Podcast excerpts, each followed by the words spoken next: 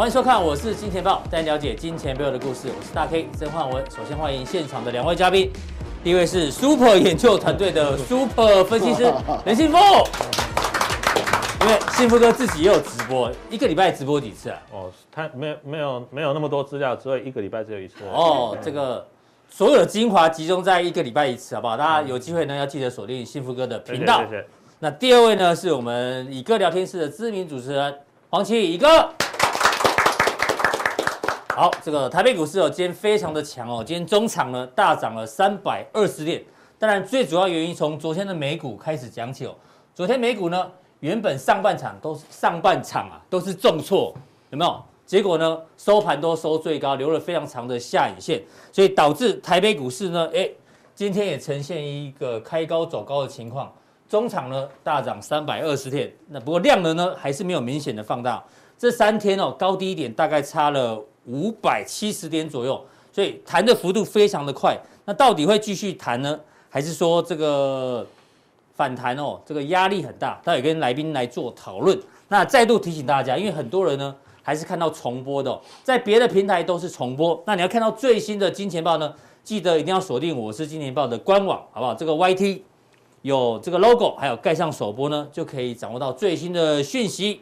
那按赞订阅好不好？麻烦大家。那刚刚讲到的美股跟台股呢，其实哦，这两三天行情哦，只能用这一首诗来形容啊。哪一首诗呢？是南宋爱国诗人陆游，他《游山西村》里面的两句话，哪两句呢？我看一下：山重水复疑无路，柳暗花明又一村啊。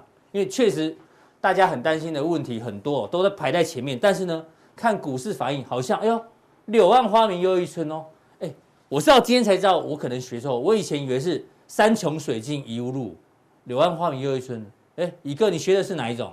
是山穷水尽还是山重水复疑无路？那我我我反问你个问题，到底是精忠报国还是精忠报国？精，我学的是岳飞是精忠报国精忠报国？很多人写，这这其实都其实我觉得啦，哦，你在山穷水尽疑无路，我山穷水复疑无路，意思一样，差不多。啊啊。啊，有有有很重要吗？没有。我要挖洞给我自己跳吗？我我以为我学错。你看，我问建中的，问建中的。岳飞精忠，那里有两种版本，要精忠报国或尽忠报国，哪一个？哪一个啊？因为我觉得，我学精忠报。为什么？我我大概后来想说精忠，应该为什么精忠？精精笔画比较小，哎，刺比较不会痛。进，刺笔很久，刺一笔跟刺十比都一样痛啊！你不要这样，筋除非刺屁股，肉多地方才不会痛。精忠的精啊，这这笔画比较少啊。尽忠的尽，我觉得还四点，然后很麻烦，所以比较久。好了，乙哥阅读无数，好不好？那山山重水复疑无路，就形容现在的情况。山重水复呢，我们查一下，就是山峦重叠，流水曲折。但是最后呢，绝处逢生，到底台北股市有没有可能跟美国股市一样绝处逢生哦？几个问题，我们跟信福哥来讨论一下哦。目前呢，大家最担心的问题好像暂时一一被化解。比如说，美国债务上限，其实我相信在市场够久的人都知道，这其实应该是个假议题。对，每年时间到了就会调高，好不好？所以呢，最后好暂时拖到十二月，这是美美国的内部问题暂时解决哦。那外部问题呢？听说了，嗯，川普跟习近平，呃，不是川普，拜登跟习近平，对，可能会有线上峰会，好不好？目前听说这样，那至少气氛好转，所以让美国股市昨天涨也是原因之一。那这个问题呢，大家暂时不担心哦。那原本担心能源问题，天然气呢，前两天井喷嘛，有一天大涨十个 percent，结果呢，普京出来讲话，嗯，普京一讲话之后呢，我们会这个提高供给量之后呢，一天就暴跌。所以这个问题暂时也化解，那这个油价本来也井喷哦，这些都导致通膨很重要的一个这个因子哦。像美国可能考虑要试出这个战备储油，这油价也重挫。哎呦，能源危机好像也解除了，暂时解除。那第三个呢？当大家很紧张的时候呢，你知道大咖在干嘛吗？这是谁？这是蒙格。蒙格，川普的不是又不是川普，拜登的好朋友。对，他最近买了什么？阿里巴巴哎，阿里巴巴从三百一十九跌到一四四，这腰斩之后呢，它开始大增持股，而且一次就增加了八成，这算是抄底的一个动作，会不会成功？不知道。那中国，哎呦，中国有个巴菲特叫段永平哦，他是 vivo 跟 OPPO 的创办人。据新闻来看哦，他好像八月份的时候呢也去抄底，所以刚刚讲山穷水尽，呃，山重水尽，水富。对，问题很多，嗯嗯，是，但是呢，被我们讲了之后，好像就是柳暗花明呢，嗯，所以幸福哥，你觉得有没有绝处逢生的机会啊？目前资本市场，嗯，真的有一点点这个味道出来，怎么说哈？因为我们刚刚前面有讲到几个议题嘛，哈，包括像美国的债务上限啊。哦，这个通膨的问题啦，哦，甚至现在连中国的缺电，哎，似乎好像也有点转机了。嗯，哦，中国说，哎，真的没有煤，哦，真的缺电。这个之前都不跟澳洲买，现在也开始呢，开放一些澳洲煤。对，所以有点有点像哈，有一部电影叫《拆弹专家》，大家有没有看过？哦，刘德华。刘德华。对对对对，已经有第二集了，是。对，有有有第二集，好像有。对。所以呢，它有点像哈，我们在拆炸拆炸弹的过程里面，就是一步一步，你要想办法把这个炸弹给拆解掉。那似乎呢，现在已经开始哈，有出现这样子的一个迹象。哈。那我们怎么样从盘面的结构去观察？除了这些新闻事件之外，有没有一些其他的方法可以观察到？哎、欸，比如说，我举个例子哈，这个是大盘的季线的乖离率。嗯。哦，那蓝色就是我们刚刚讲的哈。如果说呢，季线的乖离率呢，大概啊，每一次只要来到负。六趴、负五趴、负六趴，其实呢，通常都有机会先至少先反弹的、啊哦。真的吗？这个零轴在这里是不是？对，这是零轴嘛，哈。哎，对。然后你画的这一条线就是负六趴，负六趴的乖离率。对对对。然后上次哦，这个二零一八年这个时候呢，其实最深它大概有跌到负的十一、十二趴。是。哦，嗯、那你拉长时间来看，如果你负六趴以下，嗯，买。可能你不会买到最低啦，对。但是整理完之后它也上去，那这个是什么事件？就是中美开始打贸易战。哎呦，是是是。中美贸易战，对哦。然后再来呢，去年这个时候，哇，这个哇，这到多少？二十五对，负二十几趴。负二十五，嗯。那通常就是市场要非常恐慌的时候，这个就是去年疫情爆发的时候，全球疫情对首度爆发的时候。对对，这个就没话讲了哈，就是全球的股汇是通杀嘛，哦，那。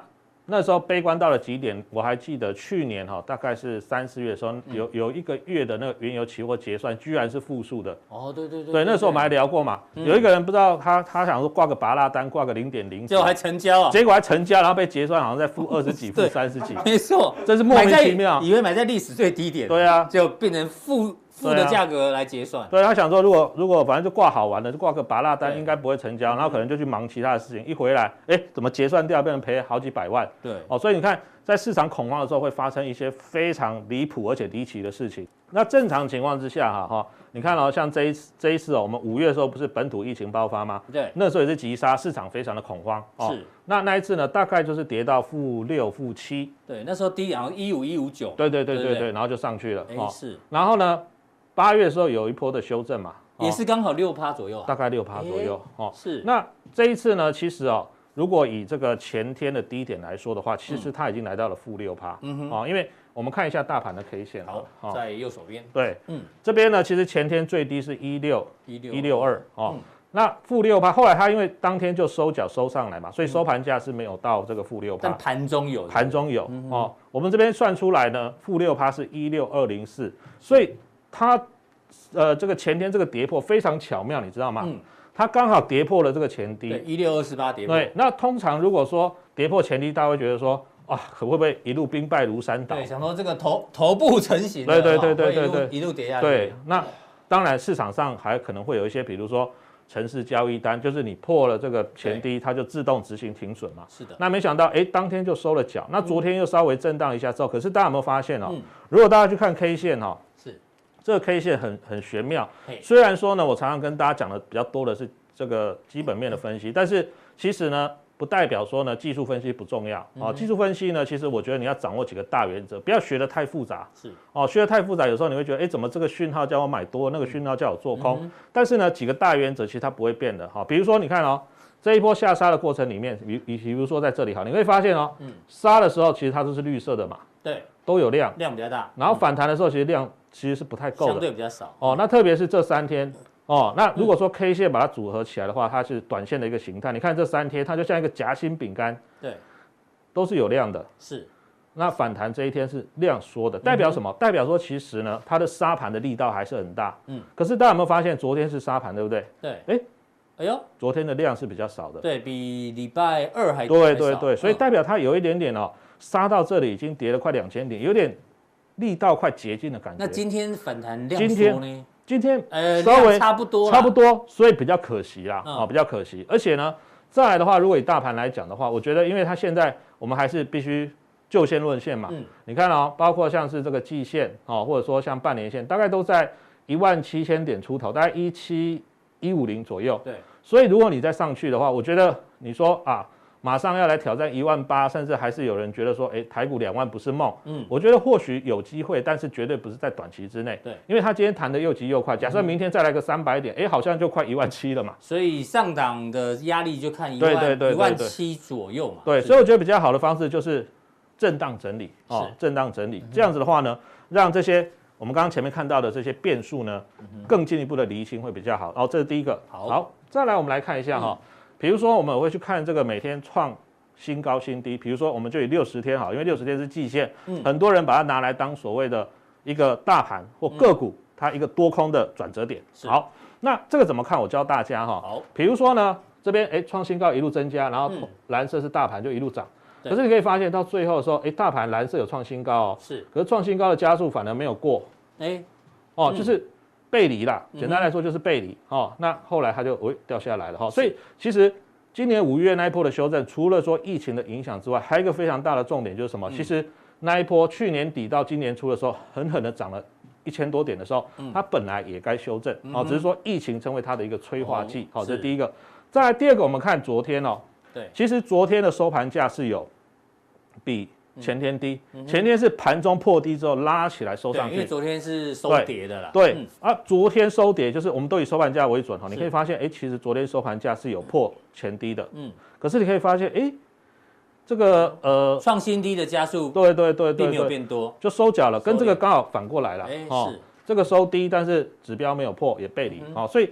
今天的一些反弹，除了我们刚刚前面讲到这些新闻讯息之外，哈，其实有一些呃，我们观察到的，不管是指标也好，哈，或者说像是一些所谓乖离，哈，也告诉我们这样子的一个现象。所以反弹持续中，这样听起来。对，但是但是个股的差异性会分化，为什么？因为通常第一天的反弹就是人人有份啊，你跌了深的有份，然后呢，这个基本面好的也有份，所以你第一天通常看不出来后面什么才有续航力哦。那这个就是我们待会可能在。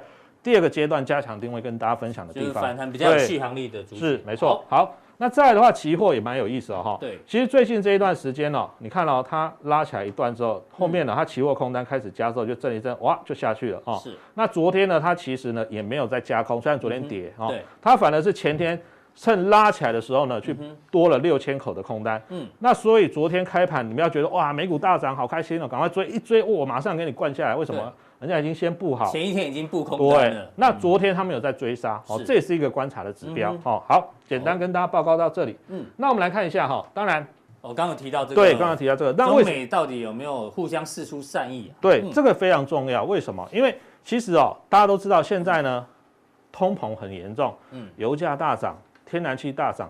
煤炭大涨，如果说呢，中国跟美国还在继续打贸易战，哎，我给你什么加关税啊，你给我什么哦，这样大家弄来弄去，其实只会让什么美国的民众受伤。嗯哼，哎，本来价格已经在涨了，对，那你还要加关税，那不是一层又塔一层上去吗？那其实对于美国来说，特别是消费者，它是蛮大的伤害。这是第一个，所以为什么才刚刚传出来说？哎，中国跟美国可能可以好好的坐下来谈，对，市场的反应就会这么剧烈哦。其实这个是一个蛮重要，特别是从二零一八年到现在，这也算是一个 sign 啊。对对对对对对，没错。而且其实有人在讲啊，为什么之前呢，孟晚舟哦，就是华为的那个公主会突然被释放了？嗯，她本来被是算是这个软禁在加拿大，对，两三年。对，两三年。为什么突然哎，她可以被释放？其实虽然人她人在加拿大，但是如果没有美国同意的话，其实加拿大是不会放人的。所以其实他们之前可能就有在运作一些类似的这些呃呃台面下的沟通哈。其实这个都是可以观察的。好，那再来的话，我简单跟大家报告一下哈。其实呃，我觉得哦，在特别盘不好的时候呢，我觉得反而大家不要说啊就灰心了，想啊套牢了不想看了啦哈。但是呢，其实有时候越是盘不好的时候，你越是要什么做一些功课，因为有时候呢，机会就藏在里面哦。那我比如说，我就整理最近哦。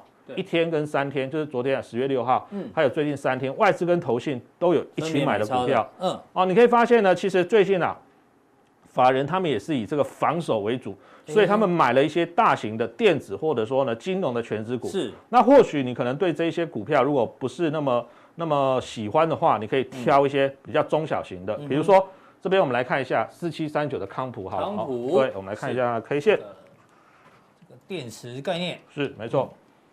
哎，你可以发现，如果说你昨天就做好功课的话，其实它今天呢，几乎快涨停哦，接接近九趴。那前面一段时间呢，它当然也是弱，不过它的位阶是比大盘强的。你看哦大盘这一次是已经破半年线了，对。可是它是前天哦碰到几乎半年线之后，哎，其实它已经开始反弹了哦。昨天大盘还跌，它其实是收涨的哦，哦收涨。那今天呢，哎，你看它已经站回了所有的均线之上，对。那代表什么？如果说这个大盘真的不要再跌，哦，但是不用大涨之前，这些呢主流股它可能就会先冒出头。哦，所以我想今天很多的这个呃车用电子都开始慢慢，甚至第三代半导体，对，大盘还没还只是提升反弹，有些股票已经准备在创高了。对，比如说我们再看一下三七零七的汉雷好了，虽然很多人会觉得说哦，它没什么赚钱哦，可是你可以发现，哎，它今天涨停板呢，随时准备创高的，离前高的话其实不远呢。如果你最近买到这种股票的话，其实你真的。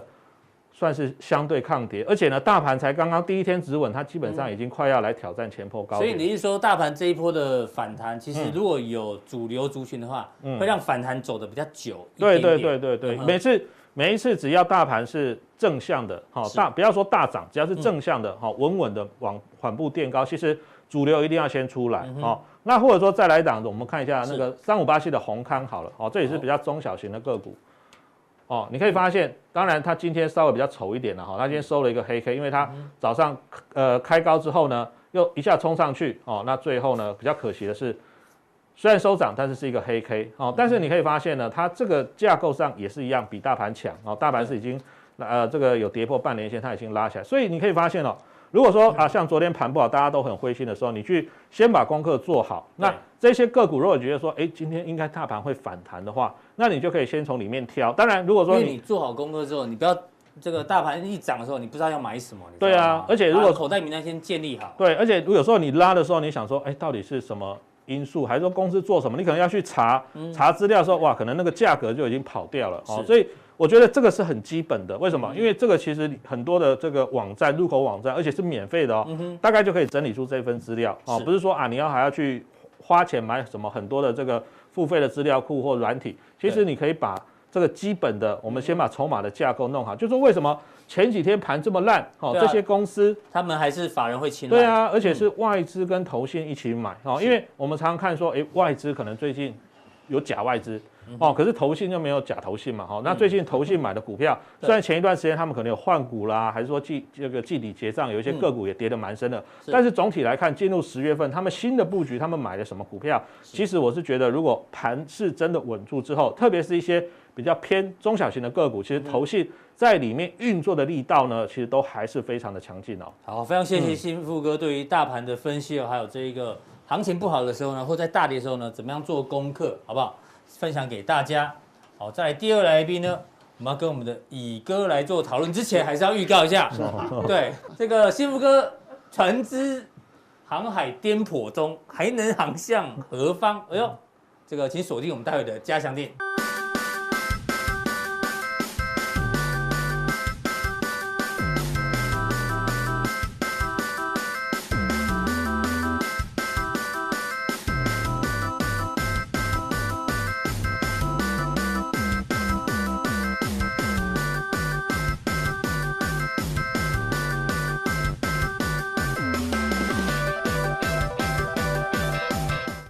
哥，社会观察家，跟我们讨论什么？我讲起来，乙哥常跟我们讲与病毒共存，对不对？因为我常觉得，你看台是台湾到礼拜四为止，已经连八天连零了。今天要加零，然后加零的多。可是你要理解哦，这个我们这个加零，大家很开心的，可是所付出的成本有多少？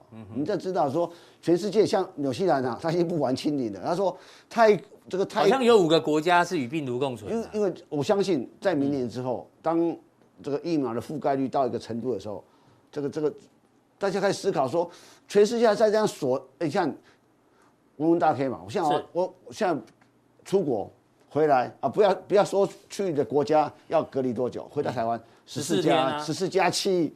哦，在家还要再七天，对自主管理，你就你你就想说，如果说只关个五天，哎，我就觉得还可以勉强接受。接受，你想看，你你，我就下午中午跟朋友聊聊，你想看一个人被隔离到一个房间里面，就像那么这样大的房间，关十四天。嗯哼，如果你没，不是可以自己选房间吗？不是，如果你可以选大一点的，那你要钱啊，你有钱。他有人 FB 选那个面海的，你知道吗？哦，那好好。我们这个我们所以我们讲讲这个这个。贫穷啊，嗯，会限制我们的想象，对对对对对。然后你这么有钱，就让你想象不一样了。那现在最新呢？今天消息是台北市校园风暴，一个可以吹乐器哦，叫叫不戴口罩，要不要叫柯柯文哲先吹一下嘛？是，没有，新富哥，你不是那个建中音乐班的吗？没有，我们没有那么厉害。吹乐器可以不用戴口罩哎。我们没有那么厉害啊，我们只会小时候那个直笛直笛的。我问你啊。戴口罩怎么吹乐器？也对哦，这不这不是废话吗？对，好像是哎，对啊。我我你好，吹乐器你戴口罩怎么吹啊？对，用鼻孔吗？用耳朵吗？鼻孔好像可以，对不对？反正至少松绑了，好不好？对，打球戴口罩真的很累的，你也知道吗？比较辛苦，对嘛？对。不过至少反正渐渐往开放，好开放，一定要慢慢开放，因为这个是我们还是要回到原来生活的步调没错没错。但我们要讲哦，资本市场未来呢？应该说已经正在发生哦，你要与通膨跟通缩共存，是真的吗？通膨，我相信，我相信大家都知道，我不用多讲，对，所有东西都在涨啊。那通现在真的有通缩吗？我跟大家报告一下，我看了一篇文章，我觉得蛮有道理，跟大家做分享。是，他说现在全球的通膨哦，这个大宗商品的价格因为大涨，所以呢，现在的通膨不是需求增加，而是市场上恐慌导致的。就因为很多原物料大涨，嗯、那厂商说：“哎呦，不赶快买，又越来明天会更贵。”对，所以大家恐慌底下呢，拼命去买，拼命去买呢，就导致全球的企业大家都在疯狂的囤积。对，比如说运价运价一涨，大家就去就去抢，什么都去抢嘛。所以那你知道，说去年台湾抢几次卫生纸？对啊，对。可是这会有个问题哦，他说，如果当全球的企业都在拼命囤积的时候，大家都在抢，你知道最后会变怎样吗？所有的企业，你你的。仓库都塞满了，你要抢的东西，之后会导致通货紧缩，因为你你已经没有地方再买了，所以导致通货紧缩，所以通膨哦，到最后不小心会变成通缩，有没有这个例子？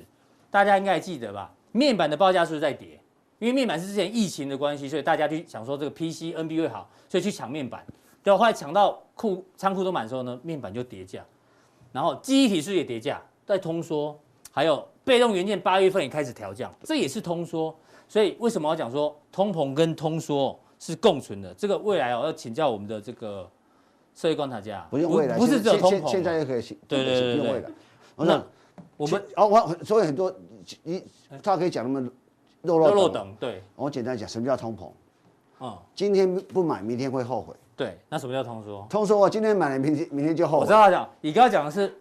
婚姻吗？是不是股票啊？婚姻嘛，婚对另外另另外一半的爱意有没有？婚前都是通膨，每天都好喜欢你哦，就婚后呢变通缩，好像今天没有昨天那么爱，后天没有没有今天那么爱。这样形容不是这样对吗？不这样不对的，我也不赞成。不是不是，你这样形容的不好啊。就说其实结婚前就像情人的关系。啊，结婚后和家人的关系不一样的，不一样的关心，只是换个词而已嘛，对不对？都是人啊，都是家哎，爱人、情人跟家人，这是不一样的感觉，就是哎，家人是紧密不可分的，对，情人可以换的，哦，这是是不一样的，对不对？有道理，有道理，对不对？好，那我问你，通膨跟通缩哪一个比较可怕？我跟你讲，通缩比较可怕。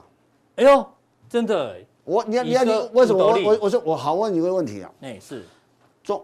通缩这个问题困扰最久的国家是哪一个？这这近代史上就站在你后面这个，你不你笨嘛？你不二十年了，你看它的 CPI 还躺在地上，你不不断的多印印钞票，印什么什么货币货币货币货币发行很多，对，就变成货币银行学货币银行学一个一个一个名字叫流动性陷阱嘛。嗯哼，你懂？你知道就就你货币应该有个流流动性，所以长期在日本那边的流动性陷阱，我。降到零利率，你们还是我还是没办法通膨。啊、那你看黑田中彦已经承认失败，是两趴的通膨就是打不到，搞了二三十年通膨，哎，通缩还没办法解决，对啊，啊，通膨你知道，通膨结果在美国嘛，大家应该印象中，这是一九八几年的时候，一九八零年，对啊，CPI 曾经来到多少？红色的，我想将近十五，FED 的利率到十八趴了，对，那个那那个 FED 主席叫福尔克，对，就他就他。所以那个时候呢，是刚好雷根总统当当当竞选的第一年。我的意思是什么？通膨就要用要用可以用货币政策，用货就去去去财政政策去去工具会比较多。对，可是治疗通膨的工具比较多，但通缩很难，很难啊。所以你看，这大概花了两三年时间，通膨就下来了。就是痛苦了两三年一下就好。但是二三十年痛苦，但是通缩就是解决不了。大家大家现最近担心通膨，可是大家你注意看一件事情。嗯。现在通膨好了，这持续还在这里嘛？你注意看，像台湾，全世界通膨到五趴、六趴、八趴、九趴，它就这个七八趴，这个五六趴，这个很严重的。哎，拜托，你准备你找趴呢？对哦。可是你会发现事情，通全世界通膨是往下降，嗯，趋势是往下减，所以我只对通膨其实没有太大的。所以长期角度来看，其实通膨没有那么严重。没有严重，因为这个是过去我的理论，但有兴趣有兴趣就就就就是说，你去看嘛，当年在一九八零年代，全世界世界工厂是谁？就日本为日本或到这四小龙嘛，嗯，到后来一九九零年之后，中国加入了，中国有十三亿人口从农村被解放了，然后再来这个东南亚、印度，然后这个加起来，所以生产的这个所谓单位生产的这国家变多了，这是那那时候一个一个一一个原理嘛，所以你去看嘛，一九呃二呃两千零八年石油涨到一百四十六块的时候，你看四十六块的时候。通膨给才多少？对，而且哎，你要怎样计算石油多少？四十几块美金。嗯，是。所以不一样的，所以不一样的逻辑。所以你觉得长期人类不会有？长期不要担心通膨，因为通膨因为的问题，因为长期来制造的过去人类的从农业社会到工业社会，从来没看过现在是全世界制造业这样蓬勃发展，机器机器大量生产机。现在有电脑在生产，我靠，这这这自动化越来越多。生产过剩不会有通膨。生产过剩其实其其实我一直认为这个世界上生产过剩的情况不会改变。嗯哼。但是呢，说短期短期内，但是短期的所有短期的可能三三年和五年，这可能会有一些变化存在。所以。你也认同通缩比较可怕，但通缩当然可怕，你你解决几十年解决不了，解决不了，那这个怎么办？对，如果婚前是通膨，婚后是通缩，所以婚后比较可怕。他一直讲这个意思嘛，我他一直用这个形容，我是不赞成不赞成的。是，好，一个，那接下来你要跟我们分享什么？那说好好，现在美元指数，现在来看这是原物料行情。我我这样我们这样讲哈，我们讲原物料行情，其实这二十多年来就两次，一次是一两千年网络泡沫化之后。我这我们讲，这是叫美元指数。美元指数，网络泡沫两千年的时候，美国国力到了巅峰，那时候全世界网络的逻辑，网络最厉害的公司都在美国，还跟现在是有点像。对，那时候这个这个网络股最蓬勃发展，美尤其美国为代表。嗯哼。美元指数啊，都多少？一百二。从美元指数一路跌跌到跌到七十左右，七十接近七十。大家大家理解哦。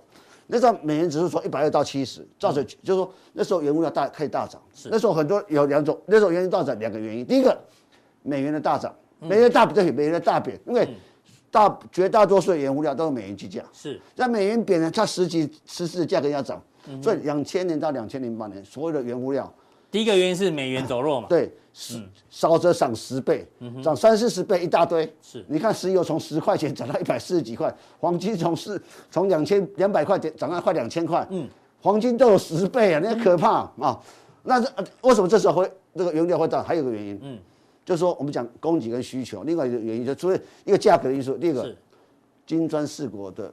出就需求，嗯，哦，你看中尤尤其像中国大陆或所谓我们讲啊，所谓印度、中方这个什么南非啊，对对对，四国嘛，嗯，俄罗斯大的公共工程建设嘛，嗯哼，所以原物料大涨那时候，因为过去一定要理解，过去原物料需求最大的国最大的是哦先进国家，嗯，突然这些金砖四国出来了，金砖四国几十亿人口跑出来抢物资，对，当然会涨，可是大家有没有觉得？那这次背景不太一样哎，美元指数很强啊，还算这个这个区间上，对啊，不用强太多了。为什么原物料会涨？嗯，这个原物料涨的原逻辑在哪里？我来我来跟他报告，就是成本的上升。嗯哼，刚刚提到通这成本的上升，对，好，这是需求的带动这成本的带的的上升。那这个情况会发出现一些什么状况呢？一定要记住一事，这进入一个转捩点。嗯，未来一段时间，如果这个这种成本上升，我认为短期内也会持续一段时间，所以未来。从现在开始到明年，嗯，这个这个毛利太低的公司啊，嗯哼，毛利就就你你你售价很低，毛利很低的公司，对，会很惨，嗯哼。它撑不过这个，对，因为成本的成本上升，哎，那成本多少，我最近遇到这个这个这个跟煤煤煤业有关的一个一个运输公司，他跟我讲，是，煤涨五涨涨五倍啊，那个价格到是历史的新高啊，你想想看，多少你很多行业啊，你要负担多少？你包括哈，包括我听说这个这个做味丹呐，味精的味丹，做味精的，嘿，哎，在中在越南也很辛苦啊，嗯，它成本涨太快了，对，所以很很多东西你发现说。啊，这种成本成本低，然后就是说售价低，然后成售价低的产品，毛利很低的产品会受到很多伤害。这些产品在哪出现在哪里？你知道吗？嗯哼，我我我这样讲，中国大陆很多低低价代工的厂厂厂商就很惨。嗯哼，因为成本一不断升高啊。对，所以你要理解，这是包括中国电厂的缺电，这个成本。煤价成本太高，所以不管你是在中国大陆，反正只要这个厂商它的毛利属于低的，对，都都都会比较危险，因为它成本拉升的会超乎大家想象之外，所以你注意看哦，第这一次的第三季财报出来，一定会很多人一个成本被倒吃了一把，嗯哼，所以大家一定要理解这个这个这个现象，啊，这个成本上升当然很多因素啊，包括你货运航运，然后这个其实都会加重起来，对，包括疫情，都加重起来，这是一个大时代的一个变化，从美元指数。当时的下跌到时候原物要大涨，这次没有，不是，所以这是两种不一样的东，不一样逻辑。好，我们回头，这个是 CRP 嘛，就是这一段嘛。对，那现在 CRB 现在刚刚上来，所以其实说应该这样讲，当需求带动原物料价格，应该它涨升哦，速度会很快，嗯，比较快。啊，如果是像像 CRB 这种这这种像这次的，我我们所看得到，现在是美国会带动所有基建建设，嗯，你要相信一点，美国基建建设速度一定比中国慢。当然，因为效率来讲，我下令多少你要建什么东西，他马上看到嘛。嗯。可是你要知道，美国是联邦政府啊，是预算下来下放在州政府，所以它有它的逻慢，可能速速度比较慢，可是可是会持久。哦，啊，这个会会很快速。是，所以它可能慢慢慢慢慢的涨得比较慢，但会涨比较久，涨得比较久。如果是美国带动的，对，啊，虽然原物料需求的包括钢铁价格，大家在说，哎，至于钢铁价格，其实这样子，他们就像钢铁，全世界钢铁在想一件事情，只要美国的价格在这里没有动的话，嗯，或停了到，他们就走走走走，慢慢去接近这个价格，就说，哎，你看。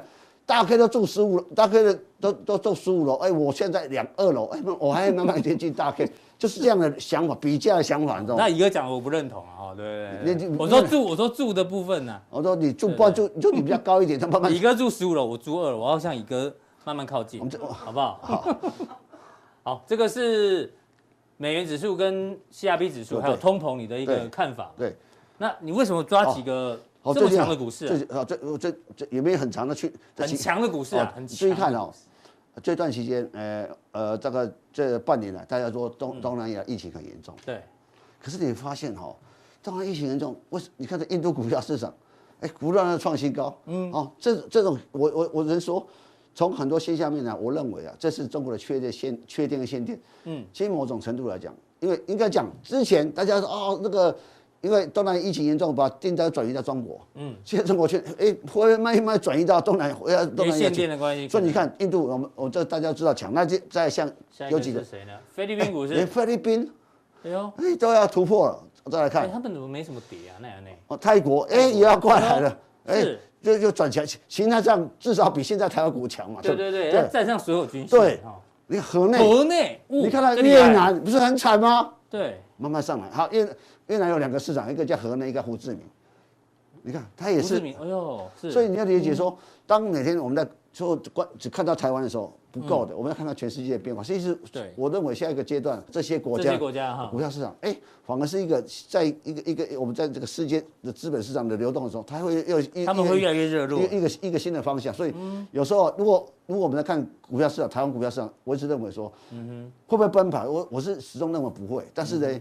现你回头去看啊，美国在调整，然后欧洲才调整。那尤其最近，其实你看韩南韩股市是跌很惨的。嗯哼。哦啊，所以香港股市更不用谈。可是你发现这些，你们觉得疫情很严重？哎，我也慢慢爬起来。东南亚股市这么强啊！所以我就认为说，也许哦，今年年底或明年年初，如果这种形态来讲，我想，嗯，也许疫情会慢慢慢慢，跟我们一开始讲，慢慢慢慢，我们一起与与病毒共存之后，可慢慢这个世界会走出一个新的规。快了快了，到时候我们都不用戴，不用再。戴口罩，真的吗？不好，希望好不好？对啊，你可以戴面罩。那最后呢？加强定要跟我们讲什么？范例，范例，范例在脸上。哎，陆海空是，陆海是一张股票，陆海是一档，是不是那一档？不知道，请锁定我们的加强定，好不好？好，好，谢谢大家，谢谢。